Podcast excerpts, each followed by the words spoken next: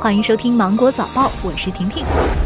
最高检日前发文表示，要求各级检察机关落实专人办理案件受理、移送、流转事宜，加强网上预约、异地阅卷工作。目前，各省级检察院均对社会公众公开值班电话，方便案件当事人和代理律师通过电话、网络等方式办理相关事宜。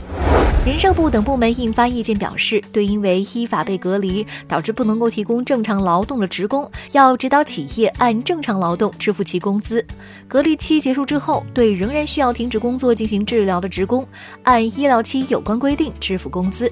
对在春节假期、延长假期间因为疫情防控不能够休假的职工，指导企业应先安排补休，对不能够安排补休的，依法支付加班工资。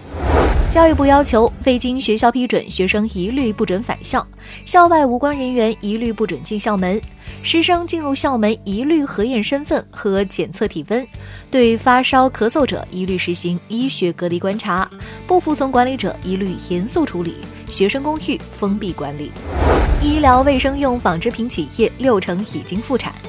中纺联透露，从春节放假到目前。中纺联对口罩、防护服、消毒湿巾和重点原材料等上千家生产企业进行摸底，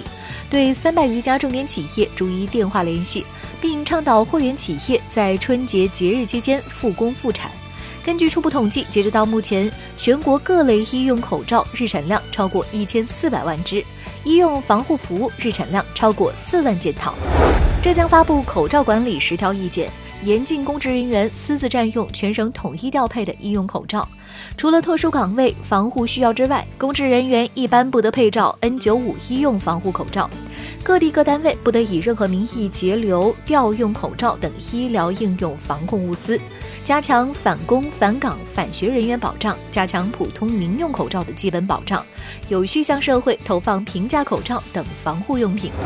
工信部网站透露，二零二零年春节假期一月二十四号至一月三十一号期间，移动互联网流量消费了二百七十一点六万 TB，同比增长百分之三十六点四。除夕和初一两天的移动数据流量消费，分别同比增长百分之四十二点一和百分之四十点八。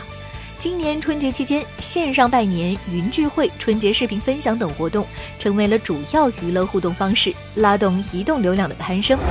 关注到科比坠机事故调查的最新进展，当地时间周五，美国交通安全委员会宣布，在科比的坠机事故中，没有证据表明直升机存在引擎故障。调查者还发现，现场周围的树干被切了下来，因此他们相信坠机时直升机引擎仍处在工作状态，马达当时还在运转。然而，这只是初步的调查结论，最终的报告预计需要至少一年才能够完成。近日，法国政府对苹果公司开出二千五百万欧元的罚单，原因是该公司未告知用户 iOS 系统更新可能会导致 iPhone 六、S 一和七降速。这些更新包包含动态电能管理设备，如果电池退化严重，iPhone 的运行速度就会下调。由于无法退回原来的系统版本，许多用户不得不更换电池或者是购买新电池。那好了，今天新闻就这样，我们明天见，拜拜。